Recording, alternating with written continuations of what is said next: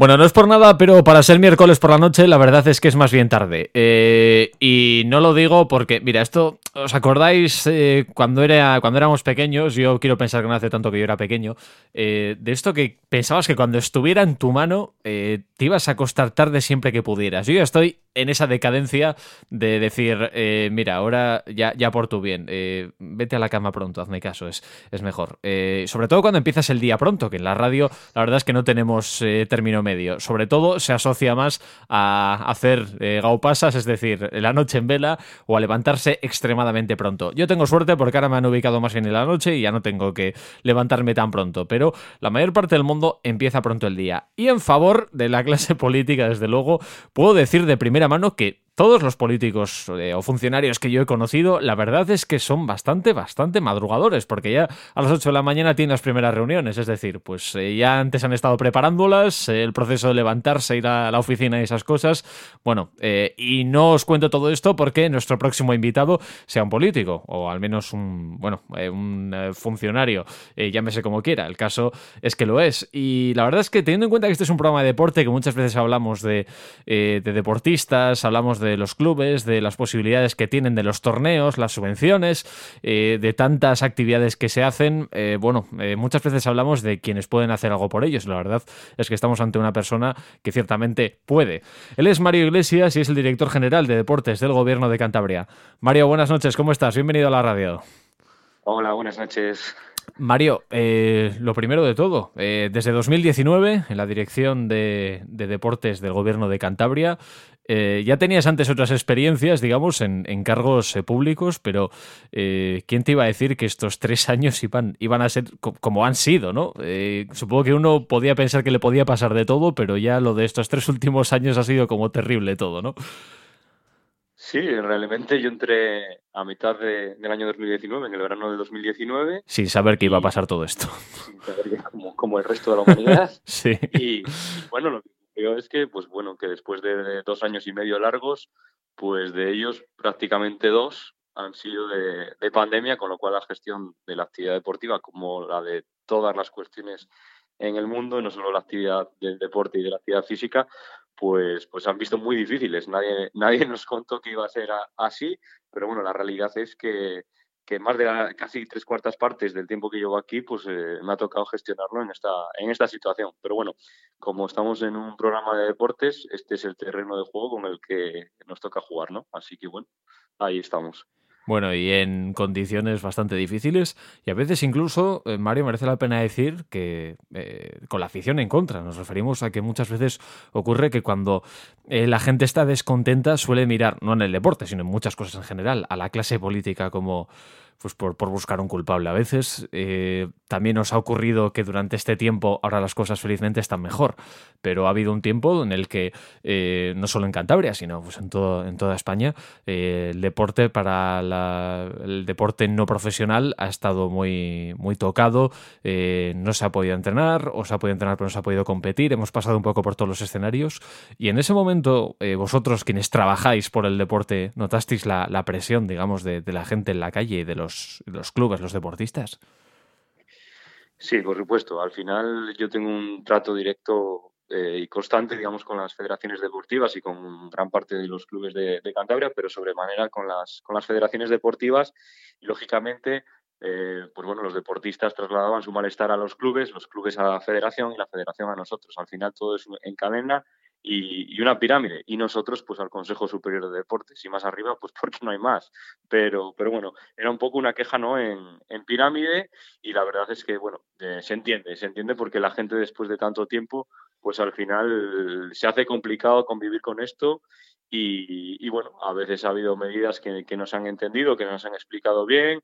Eh, por nuestra parte, nosotros al final pues transmitíamos la información a las federaciones y a los clubes de las eh, de, lo que se aprobaba desde salud pública. Nosotros no teníamos competencia, lógicamente, en, tomar medidas restrictivas en, materia sanitaria, pero sí que es verdad que nos afectaban y nos afectaban de lleno, porque lógicamente el deporte pues ha sido uno de los grandes afectados y sobre todo en los espacios cerrados, en aquellos deportes en que juegan pues en, pabellón, por ejemplo, pues se han visto durante mucho tiempo afectados, eh, pues no solo para los deportistas, también para, para el público. Afortunadamente ahora pues las restricciones son menores eh, y bueno, mm, con cierta normalidad, no con normalidad plena, pues se puede hacer pues la, mayor parte de, la actividad deportiva, ¿no? Con, normal, con cierta normalidad.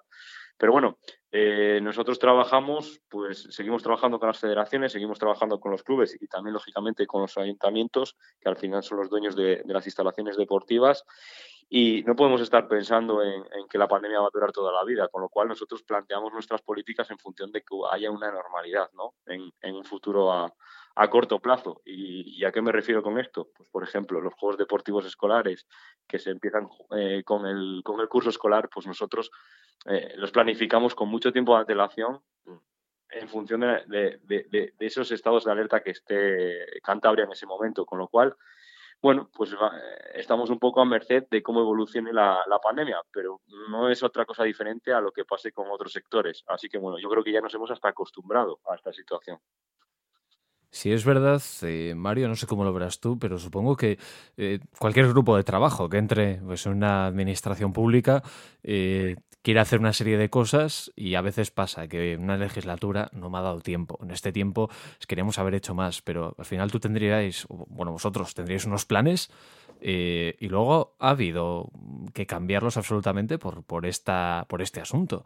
Eh, ¿Crees que al final, digamos, eh, el azar, la naturaleza, lo que sea, que no ha sido justa con vosotros y que esto os ha lastrado a la hora de, de hacer vuestro programa deportivo real, el que queréis para Cantabria para los próximos años? Sí, lógicamente esto ha lastrado todo, todo. De hecho, por ejemplo, ya que hablaba de juegos deportivos escolares anteriormente, pues hemos tenido que suspender pues, los transportes escolares de los fines de semana. Sí que es verdad que a nivel administrativo, que es algo que no se ve pero que es fundamental para luego el normal desarrollo del deporte.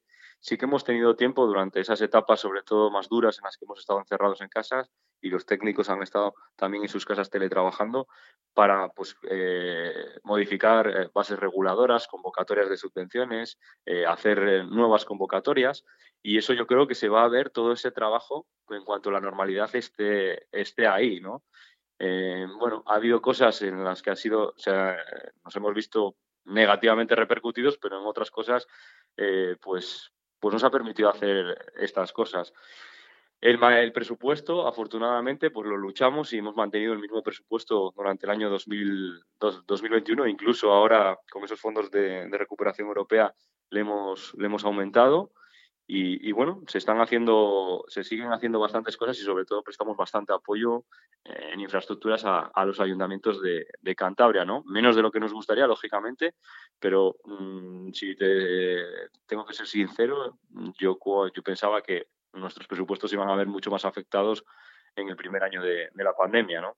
Pero bueno, no ha sido así. Yo creo que estamos eh, trabajando en la buena dirección, lo que pasa es que hay determinadas cosas que se van a ver al, medio plazo, no se, ven de inmediato.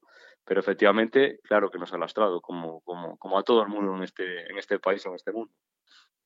Cuando llegasteis, eh, ¿qué pensabais que era más importante? ¿Consolidar, digamos, las bases deportivas de, de lo que hay en Cantabria, de los clubes, de, de las personas? Digamos que, que, los cántabros propiamente puedan hacer deporte y hacerlo en las mejores condiciones y llegar lo más lejos posible en su desarrollo personal y competitivo. ¿O por otro lado, eh, con asuntos como por ejemplo la vaca gigante que ha sido recientemente, o el asunto del surf, la vela, los deportes acuáticos, eso es lo que Cantabria se puede desmarcar. ¿Creéis que también hay, había que, reforzar, digamos, una imagen deportiva eh, turística para, para Cantabria? ¿Cuál crees que es la prioridad? Bueno, pues un poco las dos a la vez, ¿no? Yo creo que yo que vengo de un ayuntamiento, siempre he pensado que primero, antes de hacer cosas nuevas, tienes que consolidar lo que ya tienes. Y, por otro lado, yo creo que Cantabria tiene unas condiciones, eh, tiene un potencial a nivel deportivo y a nivel turístico impresionantes que no tienen muchas otras regiones, yo diría, ni de, no ya no de España, sino de Europa o del mundo. Eh, las circunstancias que tenemos para deportes al aire libre, como bien decías, para el surf, eh, son impresionantes, pero no solo el surf, sino la montaña. No hay ninguna región en Europa prácticamente que pueda tener la montaña, los picos de Europa y a 50 minutos estar surfeando en la playa, ¿no? Y en las playas que tenemos en, en Cantabria, además, no, no, no, no cualquier sitio. Yo creo que tenemos las condiciones especiales para hacer determinadas cosas que otros no pueden hacer. Y sería de necios no, no aprovechar esas circunstancias que nos da la propia naturaleza. De hecho, y en concreto, pues ya que hablas de la vaca gigante o, hablas del sur, eh, de hecho nos presentamos a proyectos europeos eh, hemos estado con proyectos europeos, estamos con proyectos europeos y vamos a presentarnos en el futuro de la mano de la Federación Cántabra y de algunos ayuntamientos de, Cantabria, de esas reservas del sur, para, realizar allí diferentes, eh, diferentes actuaciones. En concreto, pues tenemos un programa como es el Inclusi, que es eh, sobre sur adaptado, que durante tres años nos financian desde la, Unión Europea y que culminará con un gran evento en, en Somo. Pero eso es uno más de, de, las, eh, de las medidas que se están tomando. Hemos hecho un diagnóstico del sur, como sabéis, del sur en Cantabria desde el punto de vista medioambiental, en el que ha trabajado la, Universidad de, Cantabria durante muchos meses, eh, porque para hacer proyectos de cara al futuro primero tenemos que saber cómo estamos y lo tienen que hacer eso lógicamente técnicos de técnicos de prestigio que saben de lo que están hablando entonces bueno en resumen lo que sí queremos es aprovechar pues esas circunstancias del medio natural que tenemos en Cantabria, que entendemos que nosotros lo tenemos y otros no. Y eso, pues hay que aprovecharlo. Mario Iglesias, director de Deportes del Gobierno de Cantabria. Un placer haber estado contigo aquí en Vinilo FM en Quirol Parquea. Y ojalá que este 2022 sea un gran año, que ya pues, podamos todos trabajar como hacíamos antes de, de la pandemia y que vaya todo fenomenal. Gracias, Mario. Buenas noches. Muchas gracias y buenas noches a vosotros. Saludos.